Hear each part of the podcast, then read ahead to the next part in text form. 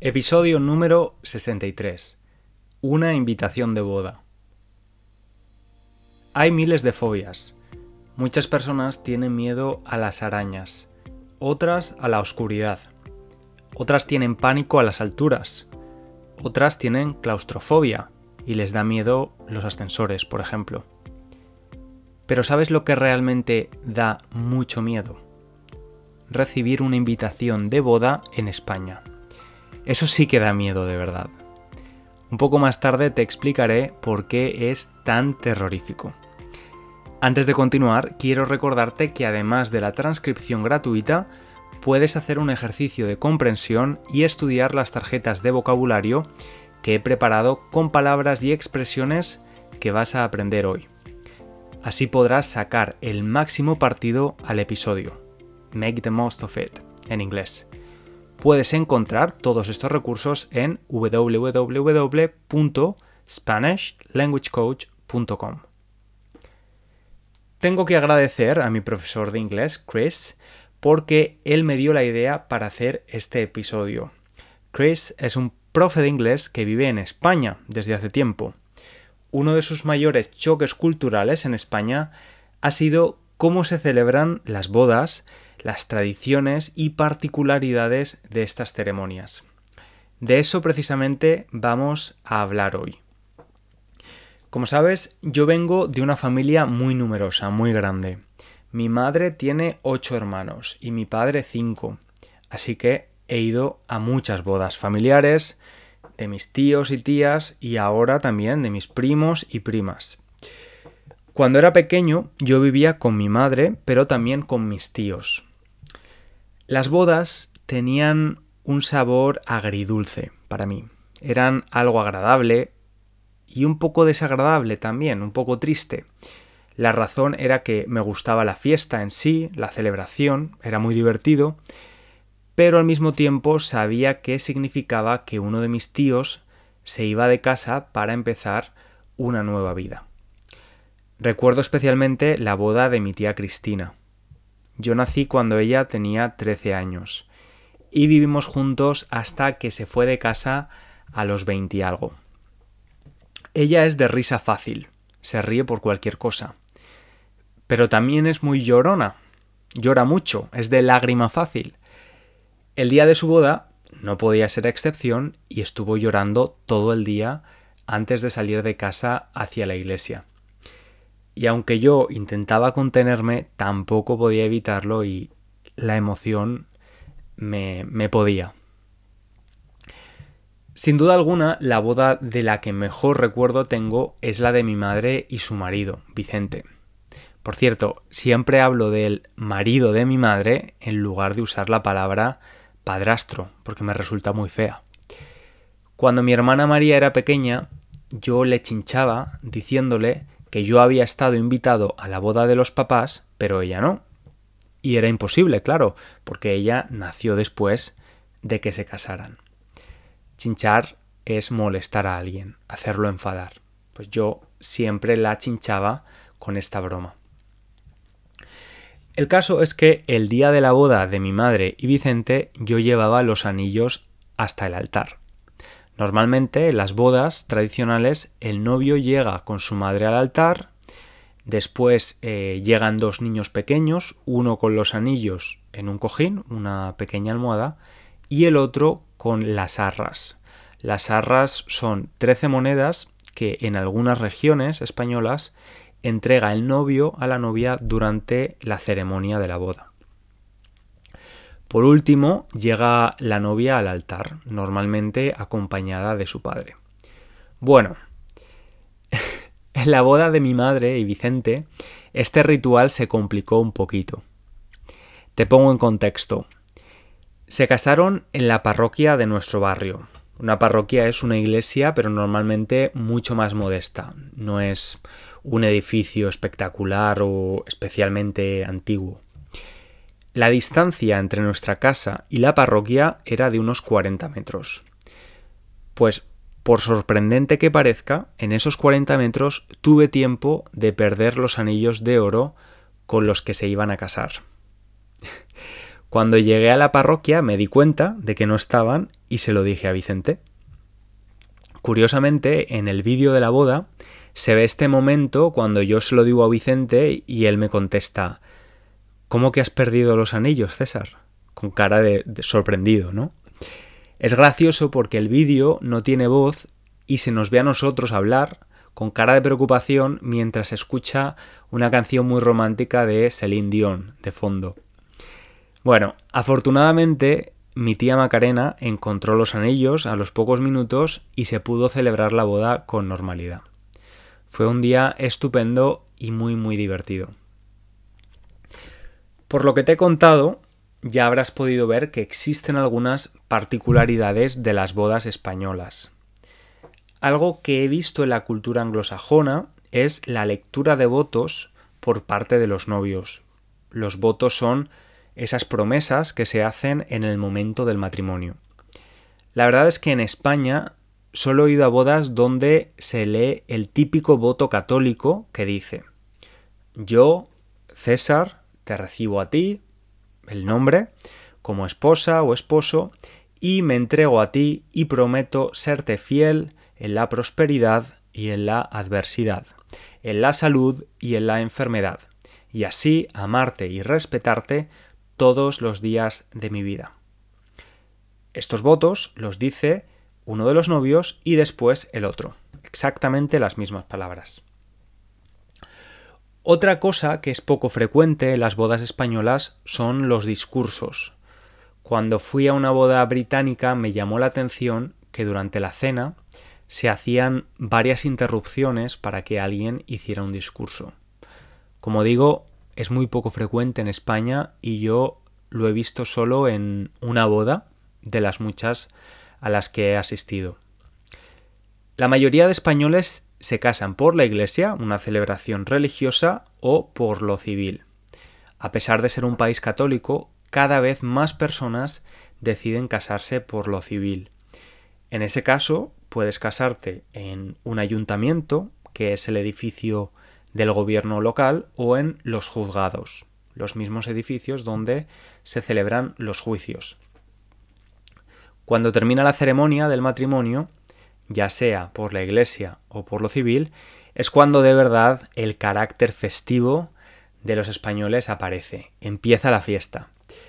Cuando los novios salen de la iglesia o del ayuntamiento, todos los invitados les tiran granos de arroz, pétalos de rosa y frecuentemente también se encienden petardos mientras gritamos ¡Vivan los novios! Cuando ya no queda más arroz por tirar a los novios, lo habitual es que los invitados les den la enhorabuena con dos besos. Ya sabes que otra cosa de los españoles es que somos muy besucones, nos gusta dar besos. Siempre he pensado que eso de besar a tus invitados cuando te acabas de casar debe ser eh, agotador. La media de la boda española es de 130 invitados. A dos besos por invitado acabas dando 260 besos en 10 minutos más o menos.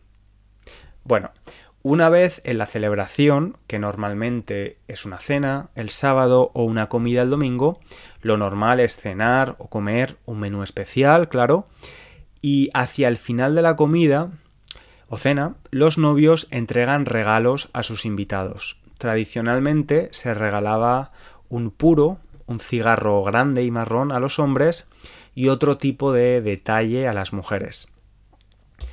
Ahora que no se puede fumar en el interior de restaurantes, el puro se sustituye por una pequeña botella de vino.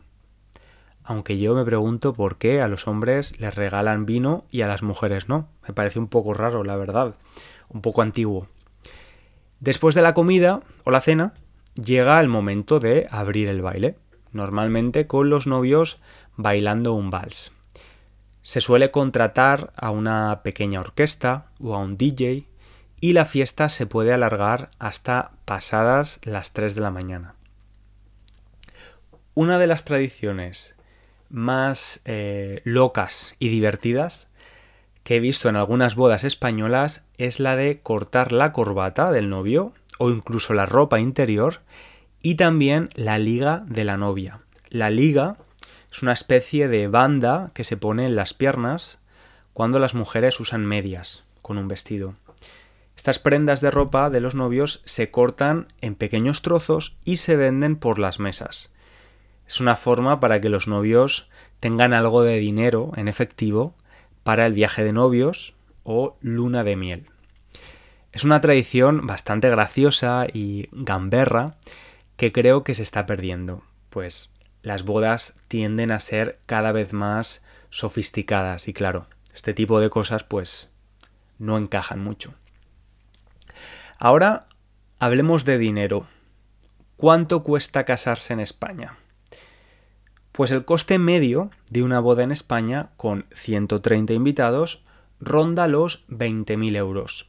Esto sin incluir el viaje de novios o luna de miel. Es cierto, eso sí, que en muchos casos los padres de los novios ayudan a financiar la celebración. El 65% de este presupuesto, de esta cantidad de dinero, se destina a la fiesta y al catering el 21% al vestido de novia y el 10% a las fotografías. Ahora que ya sabemos cuánto dinero tienen que desembolsar los novios, sacar del bolsillo, veamos cuánto dinero tienes que pagar tú cuando alguien te invita a una boda en España. Sí, sí, las bodas en España no son gratis, aunque seas invitado. Al principio del episodio te decía que mi profe, Chris, había tenido un choque cultural bastante grande porque, atención, las invitaciones de boda en España no vienen solas, vienen con un número de cuenta bancaria. Hoy en día lo habitual no es comprar un regalo físico para los novios, un electrodoméstico para la casa, por ejemplo. Hoy en día lo que se espera es que les des algo de dinero, de media unos 150 euros por invitado. Hemos dicho que la media de invitados en una boda española es de 130, y si cada invitado paga de media 150 euros, los novios se embolsarían casi 20.000 euros por parte de sus invitados y pueden financiarse la boda. Esto a veces puede suponer un problema porque hay invitados que no se pueden permitir ir a una boda por su situación económica y quizás se crea una situación incómoda de tener que hablar con los novios y decírselo. En ese caso, estoy seguro de que la mayoría de los novios dicen que no hay problema y que no tienen que pagar nada si no puede.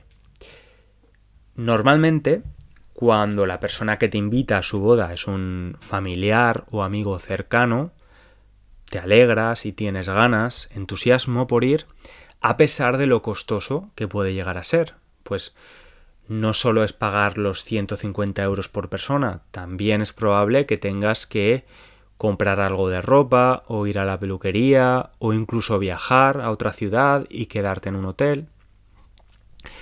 Si la persona que te invita es un familiar lejano o incluso un compañero de trabajo, es cuando la invitación de boda no nos hace tanta gracia, no nos provoca tanto entusiasmo. En estos casos muchas veces se busca una excusa para no asistir. También me parece interesante contarte cuándo se casan los españoles, a qué edad se casan. Y aquí hay una diferencia entre sexos bastante grande. También una gran diferencia si comparamos la edad media de matrimonio actual con la de hace 30 años. En 1990, un hombre español se casaba de media a los 27 años, mientras que hoy en día lo hace a los 36. Algo similar pasa con las mujeres. Si en 1990 se casaban con unos 25 años, hoy en día lo hacen con 34 años de media. Y es interesante ver esta tendencia. Podríamos pensar que el hecho de que los españoles se casen más tarde hace que haya menos divorcios, porque se casan a una edad donde son maduros y probablemente hayan tenido experiencias y relaciones con otras personas. Sin embargo, no es así. Los españoles cada vez se divorcian más. Se divorcian más.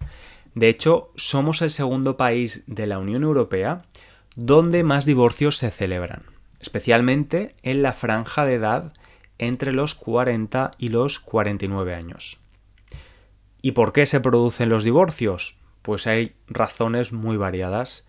Infidelidad, problemas de comunicación, celos, trastornos de personalidad, problemas económicos y familiares y adicciones.